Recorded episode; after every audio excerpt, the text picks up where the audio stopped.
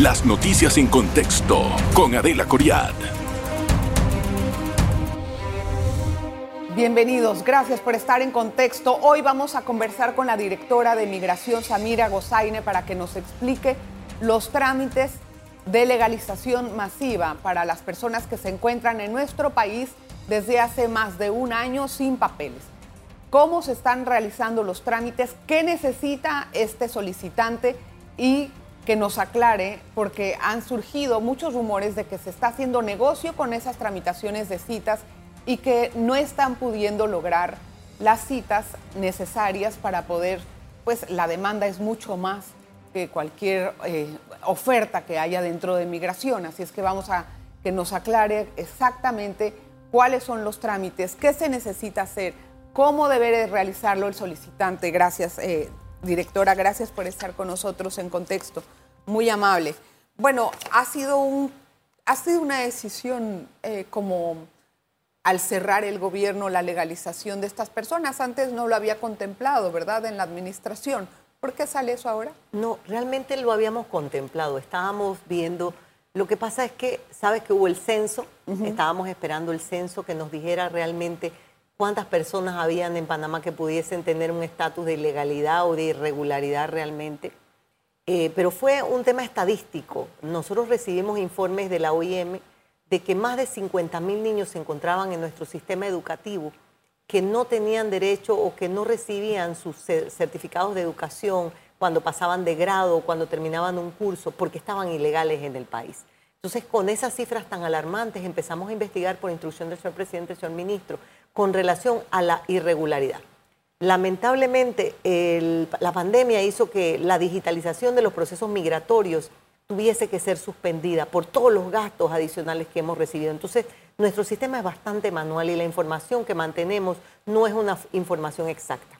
Pero de todas estas estadísticas que recibimos de las diferentes instituciones en los hospitales, nosotros todos los días recibíamos notas de hospitales de personas que tenían enfermedades que iban a tratarse, pero que eran ilegales y por ende no recibían tratamiento. Pero todo el mundo debe recibir tratamiento, pero, pero o no. los procedimientos dentro de los hospitales es que requieren un estatus. Nosotros teníamos entonces que emitir un carnet humanitario. Los números que recibimos de las demás instituciones que tienen que ver con estadísticas de migración y de migrantes irregulares em, nos llevaron a una cifra de más de 200 mil personas en estado de irregularidad con más de un año en Panamá y que adicionalmente ya tenían algún tipo de arraigo, porque las conclusiones que llegaron nuestros abogados y los analistas que vieron el tema era que si no tuviesen arraigo, no tuviesen un trabajo, no tuviesen algo de qué vivir, no estuvieran aquí y hubieran seguido su camino o estuvieran en otro lado. Ahora, la digitalización tuvo que haber sido lo que se habría implementado en pandemia, precisamente porque como todo el mundo estaba en casa y se agilizó todo, ¿por qué en migración no pudo ser eso? Por los gastos tan enormes que tenemos con la migración irregular en el Darién. ¿Qué tiene que ver? Más de 65 ah, millones de dólares, claro. Nuestro, acuérdate que nosotros tenemos los recursos ilimitados. Nuestro fondo de migración que podíamos usar para la digitalización y el proceso de digital, que es un proceso caro, se utilizó en todo el dinero que hemos tenido que gastar en esta migración irregular en estos cuatro años que llevamos de gobierno. O sea que el fondo de lo que es para la institución se tuvo que ir a atender a los migrantes. Así es, a un número creciente, que un tiempo la crisis hablábamos de 20 mil en un año y hoy ya llevamos 240 mil personas en lo que va del año. O sea, es una gran eh, eh, diferencia y un incremento muy considerable. Con las cifras que me da, que son 200 mil personas en estado de irregularidad, más lo que tiene que pagar una persona, 950 dólares sin abogado. Eso es que ese es el trámite que le cuesta para migración. Lo que se pretende recaudar son 190 millones de dólares. Bueno, realmente más que la recaudación lo hemos hecho para un tema de seguridad y un tema humanitario. ¿En qué sentido? Te lo digo. Pero dan los números. Si, esos, si esas personas se presentan y ese es el número que viene, evidentemente eso es lo que se recaudará.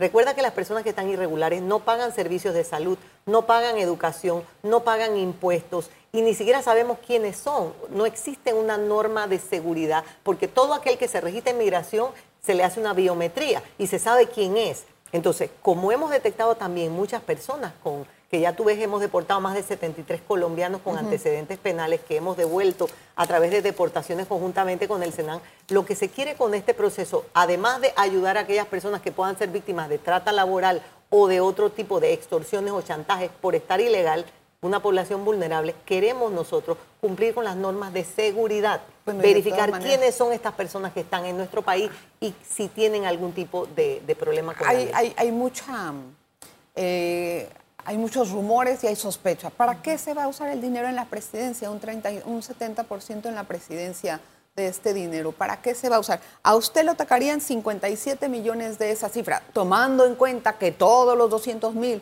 vayan y eh, se regularicen. acuérdate que eso, según la norma, la norma que ya está establecida desde antes de 2010, ese dinero se usa para los problemas, programas sociales que se manejan desde la Presidencia de la República.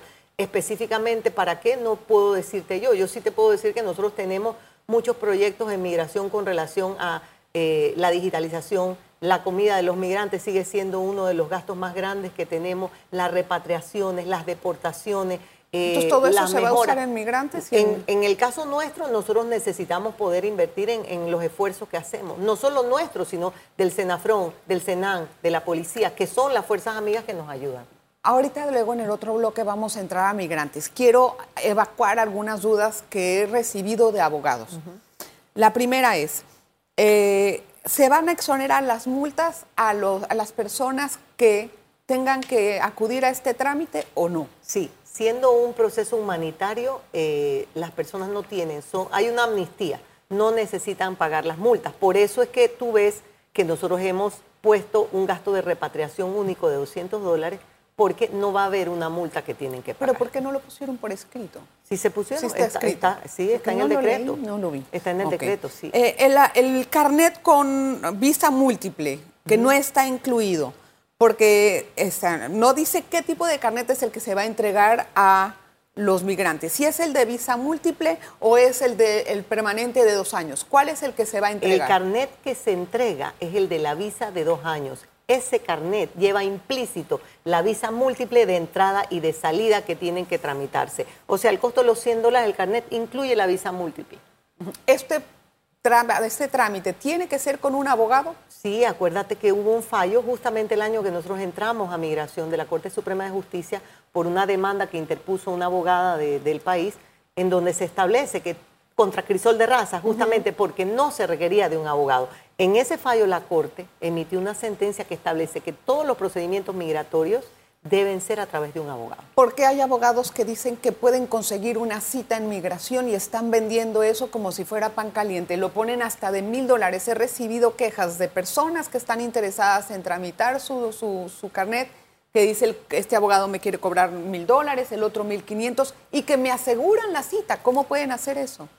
Realmente hay cosas que están fuera de nuestro control. Lo que nosotros sí le hemos dicho a todas las personas que por favor interpongan las denuncias pertinentes. Nosotros tenemos a la Fuerza Tarea Conjunta Migratoria compuesta por la policía y las demás fuerzas que van a estar haciendo operativos, que están haciendo rondas dentro de la institución. Afuera de la institución, si tú ves, lamentablemente hay una serie de localcitos que no hemos logrado sacar de ahí, eh, que es un tema con, con el municipio que nunca lo logramos. Y allí es donde se establece que ellos están tratando de vender. Pero ¿cómo Hay un documento. Esa, cita? Es que no la logran. ¿Cómo lo aseguran? Están mintiendo. Están mm. mintiendo porque las personas, o, los abogados pueden sacarle en el sistema. Por ejemplo, nosotros abrimos 200 citas por día. Si un abogado la saca en el sistema y quiere decirle al cliente que por eso él pagó, es que eso yo no lo puedo controlar. Realmente el abogado debería cobrar por su servicio en la totalidad del trámite. Y ese es el tema. Recuerda, y qué bueno que me preguntas, hay, hay un documento que se llama preregistro. Me informan algunas personas que los, las personas migrantes que no tienen conocimiento están comprando ese formulario y les venden ese formulario como si fuera una cita y no lo es. La cita dice cita y tiene un código QR debajo que es el código que nosotros vamos a verificar. Tengo que hacer la pausa. Vamos a regresar con más al regresar, pues, después de los comerciales. Le va a interesar, no se vaya. En breve regresamos con En Contexto. Gracias por estar en sintonía. La directora de Migración, Samira Gozaine, nos está evacuando algunas dudas de las que más he recibido de ustedes, los abogados, y también de las personas que están buscando naturalizarse o legalizarse. Legalizarse es la, la palabra. Eh, ¿Qué es un preregistro? Usted decía que tal vez lo que están vendiendo los abogados es un preregistro. ¿Qué significa eso? Recuerda que la página de migración siempre está abierta. El preregistro es la información inicial que da una persona que quiere llegar a migración a hacer un trámite. Cosa que cuando venga a migración no se pierde el tiempo evacuando preguntas de cuál es su nombre, dónde vive, cuántos hijos tiene, quién es su mamá, quién es su papá. Esa página siempre está abierta. Ahora, también existe la posibilidad, como tenemos abiertas 200 citas por día, que estos abogados estén consiguiendo las citas y le digan a su cliente, para cobrar un precio más alto que ellos están pagando por la cita o dar una información equívoca. ¿Cómo saben cuándo se abre la página? Eh, las páginas nosotros decidimos todos los días a qué hora abrirla, porque justamente estamos tratando de evitar que alguien acapare citas como nos pasa en los consulados, que hemos tenido denuncias de inclusive robots. Por eso las personas y los abogados que se han metido en la página pueden ver que hay una pregunta que dice, ¿es usted robot, sí o no? Y existe términos y condiciones donde tú tienes que abrir para dar el clic para decir que no eres un robot y entonces la página se te abre con tu registro como abogado. Entonces, eso todos los días lo determinamos nosotros a qué hora vamos a abrir la página para que no exista una sola persona o sea, que, eso no es una hora fija. No. Pero ¿por qué dice mucha gente que se mete y la página está caída? Porque acuérdate que si no la abro a, cualquier hora, la abro una sola vez. Usualmente, por ejemplo, hoy la abrí a las 7 eh, y 45 de la mañana y en menos de 20 minutos todas las 200 citas se completaron. Entonces, obviamente, después que esas 200 citas se paran, ya se cae, la, se cae la página hasta el día siguiente que Entonces hay que estar pegado a la página hay que, hay, de, hay que pesadez. Estar, hay que estar. Pero qué pesadez. Es que es la única manera que podemos nosotros asegurarnos dos cosas. Uno, que todo el mundo tenga pueda accesar a las citas a diferentes horas. Dos, que una sola persona no acapare o que un súper específico técnico en migración o en tecnología pueda acaparar todas las citas a la vez. Por eso no las abro todas juntas, porque no quisiera que alguien acapare todas las citas de una vez en el sistema. ¿Y usted está segura que dentro de la institución no hay alguien que está soplando o está vendiendo las citas? Bueno, te puedo asegurar que soplando nadie, porque la única que sabe soy yo. Vendiendo citas muy difícil, salvo que eso que te dije, que la persona que las consigue sea quien las vende pero no te puedo asegurar. Por eso le pido a los abogados y a todas las personas que me hagan la denuncia. Ayer inclusive conversé con una abogada que me chateó que no conseguía cita, le dije y le pedí, por favor, haga la denuncia pertinente de cualquier persona que le esté solicitando. Nosotros, no sé si lo viste en las redes, sacamos que justamente ayer recibimos la condena de una abogada que falsificaba mi firma para las exoneraciones de multa. O sea, podrían decir que era yo, pero no era yo, era una mujer que estaba haciéndose pasar por mí y firmaba por mí. Cuando nosotros nos dimos cuenta, que se dieron cuenta en trámite, nosotros pusimos la denuncia. Ahora, hay quienes, eh, hay quienes tienen más de un año, o menos, perdón, menos de un año de estar ilegales en el país.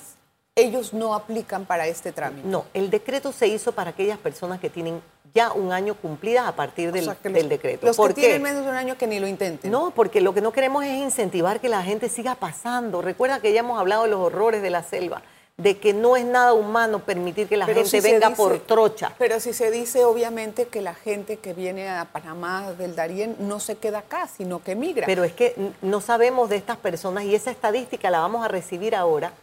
¿Quiénes de esos que pasaban por aquí siguiendo al norte se han quedado? ¿Y el censo qué le, le, le arrojó? Lamentablemente en el censo, para que la gente respondiera a las preguntas, no se les preguntó si estaban ilegales o no tratamos de incluir esa pregunta en el censo, pero no, no, lo logramos. Entonces, lo que sabemos es cuántos extranjeros hay, más no si tienen una irregularidad o no.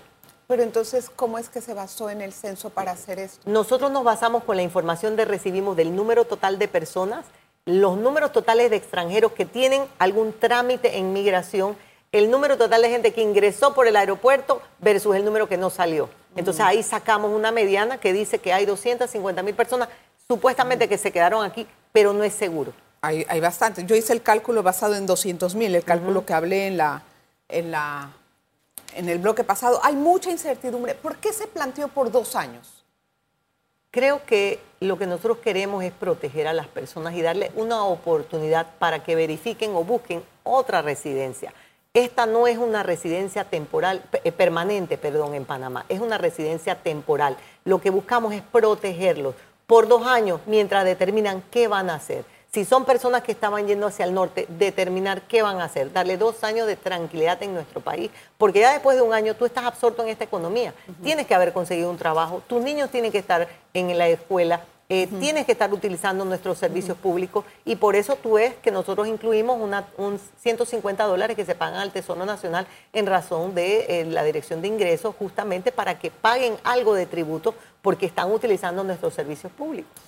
O sea que eso, eh, en realidad, ¿qué va a pasar cuando venga el otro gobierno? ¿Qué van a hacer con todas estas personas? No lo sabemos, pero lo que Esa sí... es la incertidumbre de ellos también, porque ahí quedamos en las mismas pero vuelven y vuelve a hacerse pero van a estar dos años tranquilos y adicionalmente se les va a exonerar sus multas. Mira, hay gente que ha venido a verificar que tiene 5 mil dólares de multa, porque han estado tantos años aquí y que tienen un montón de multas porque han violado puestos de control fronterizo eh, y se les ha agarrado con O sea que ellos les van, a, les van a condonar las multas, van a quedarse dos años. Después vamos a entrar a los permisos de trabajo. Otra de las quejas de algunos abogados es que hay criterios distintos en cada dirección que van de migración para poder sacar las citas o para poder entender los trámites. Van a una dirección, le dicen una cosa, van a otra dirección, le dicen otra cosa. Cuando ellos comunican a, sus clientes, luego ellos quedan mal porque pareciera que migración todavía no están todos en la misma página. Sí te puedo decir que eso es falso, porque tú entras a migración y eh, te atiende el mismo número de personas y grupo de personas en un escritorio que es atención al usuario. El licenciado Iván Maclao, que es el jefe de, esa plataforma, él está claro con los trámites y él ha ayudado a todo el mundo a... Y le recomendaría a las personas que vayan directamente a la, a la dirección de atención del usuario y ellos tienen toda la información. Es más, el día de hoy estamos haciendo unos videos de cómo sacar la cita, de cómo registrarse y los estamos subiendo a nuestras redes para que las personas puedan tener la información. Otra pregunta es si el cambio de categoría es posible. No. Una persona para aplicar a esto tiene que estar irregular. Mm, no es posible, ok. Para todas las categorías migratorias, ah, bueno, ya yo se lo pregunté si van a dar ese carnet o no. Ahora, em, ¿cómo pueden hacer, o sea, también usted sabe que en el país hay una sensación de que van a llegar las personas y me van a quitar mi trabajo y preguntan las personas. Todas ellas van a tener un permiso de trabajo, que debería de ser así para que se regularicen en nuestro sistema económico igual. Preguntan dónde van a trabajar tantas personas. Pero recuerda que todas estas personas que ya tienen un año aquí deben estar trabajando de alguna forma. Lo más seguro son trabajos de manera informal, en la informalidad, que si los chicheros que los venden aquí. Segundo, recuerda que hay mucha gente mayor que no está en el área laboral, que son dependientes de alguien, y hay muchos niños. O sea, no podemos asumir que las 200 mil personas o las 100 mil personas o las 5 mil personas que apliquen a este permiso estén trabajando, porque no todos son adultos que trabajan. Entonces, eh, tenemos que esperar. Yo te diría que esperemos posterior a los primeros meses para hacer una evaluación y yo poder regresar y decirte, Adel, esto fue lo que pasó. Déjeme hacer la pausa. Vamos a regresar enseguida. Hay más que conversar con la directora de Migración.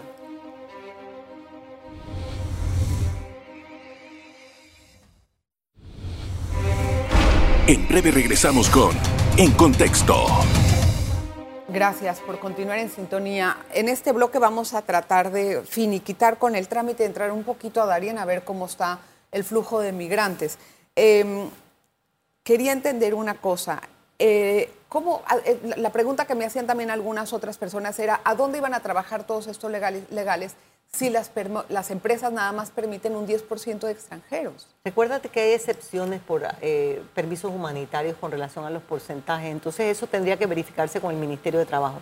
Lo que nosotros estamos asegurando es su estatus legal dentro del país. El Ministerio de mm. Trabajo tiene las políticas públicas con relación al empleo. Y recuerda que las empleadas domésticas no entran dentro del 10%, tal vez las personas que trabajan en las lecherías, en las ganaderías, que son los trabajos que usualmente los panameños no quieren hacer y son los trabajos que estas personas a veces están llenando. ¿Qué nacionalidades son las que más están eh, eh, aquí, que, necesitan regularizarse? Para mi sorpresa, lo que más hemos visto en las redes es colombiano, eh, nicaragüense. Pero no es sorpresa colombiano.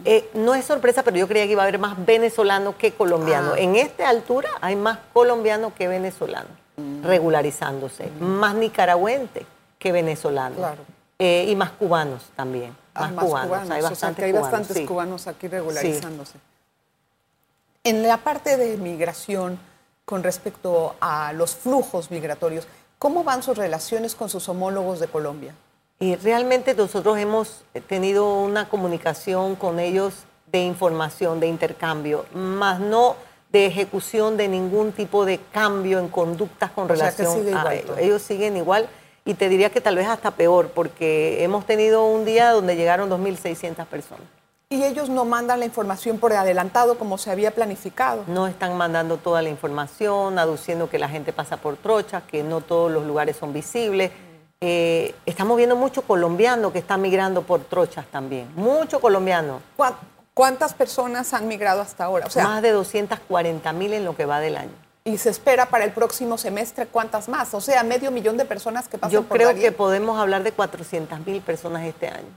Uy, pero eso cuánto nos va a costar también. No solo eso, o sea, volvemos a repetir. Es que no estamos pudiendo, o sea, el título 42 no sirvió de nada al fin del título 42. No, porque siento que el crimen organizado está utilizando esto como una forma de negocio. Calcula eso por mil dólares, tú que eres buena en números. Por mil dólares que están cobrando allá en Colombia, es un negocio que nadie quiere parar. Entonces, al no tener la voluntad de poderlo parar, es para nosotros imposible contener en la selva. Son 400 millones de dólares. Así es. Y a la fecha, desde Para el, crimen organizado. Claro, porque es que eso es Para lo que, financiar otros crímenes. Así es, eso es lo que se mueve, eso es lo que se mueve. Pero yo entendía que, bueno, vamos, yo entendía que se estaban haciendo operativos para contener. Nosotros los hacemos, pero para tratar de evitar y proteger, más no contener, porque si Colombia no nos ayuda, nosotros no podemos cerrar la frontera solos. Recuerda que son 266 kilómetros de selva. O sea, ¿qué ¿Qué ha pasado después de aquel accidente del bus? ¿Cómo se ha solucionado eso? ¿Cómo se ha trabajado diferente para evitar una situación similar? Realmente vuelvo y te repito, nosotros simplemente somos como una piquera para ellos. O sea, la población se quejaba de que los migrantes estaban en la calle y en las piqueras. Y el señor ministro tomó la decisión que nosotros organizásemos eso para evitar problemas de seguridad. Entonces los buses venían a nuestro albergue y siguen viniendo a recogerlos. Lo que nosotros hemos hecho después del accidente es conversar más seguidamente con la dirección del tránsito, con quien tenemos una excelente comunicación para asegurarnos de que ellos estén supervisando, que los buses cumplan con sus requisitos, cumplan con los permisos, que así es, lo cumplen. Es más, el bus accidentado cumplía con todos sus documentos. Entonces, eso es lo que hemos estado tratando de supervisar. Tanto se habló de la ruta segura y se hicieron incluso foros, etcétera. ¿En qué quedó? Pues no, no hay una ruta segura para ellos. ¿Qué pasó con el centro que se iba a hacer en Colombia? Eh, creo que ellos están en eso. Es, no es tan fácil hacer un centro para procesar migrantes y para tener las comodidades para tanto número de migrantes. No es sencillo. Entonces, creo que eso tomará un tiempo. Si se logra hacer ese centro en Colombia, yo creo que será una gran ayuda para Panamá y no va a haber rutas seguras, es decir, ¿qué, qué hay de esa frase rutas seguras? ¿En qué se está transformando? Realmente necesitamos voluntad política de los demás países de la región, Adelita.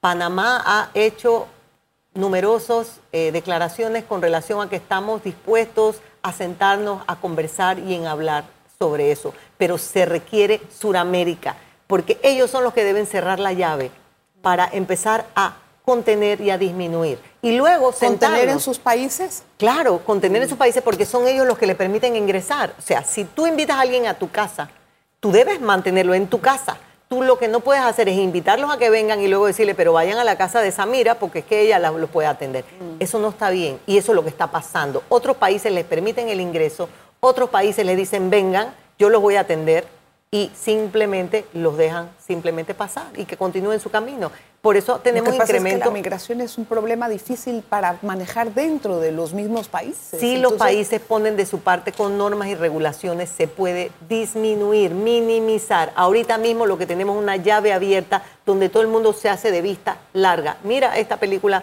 que está muy de moda con relación al tráfico de niños. O sea, eso es uno de los detalles con relación a la migración que es un problema contra los derechos humanos. Y los organismos internacionales hablan de esta migración como a favor, mas no es así, es mentira. Nada más los niños que se trafican, ahí lo van a poder ver. Y después de ver esa película, entonces eh, yo creo que las personas van a entender un poquito el reto que tienen las autoridades. Está hablando de la película de Sound of Freedom, que más adelante se va a estrenar en el país. Yo estaría, Así yo estoy feliz de que la, la van a poder poner. Voy a ir a verla más adelante.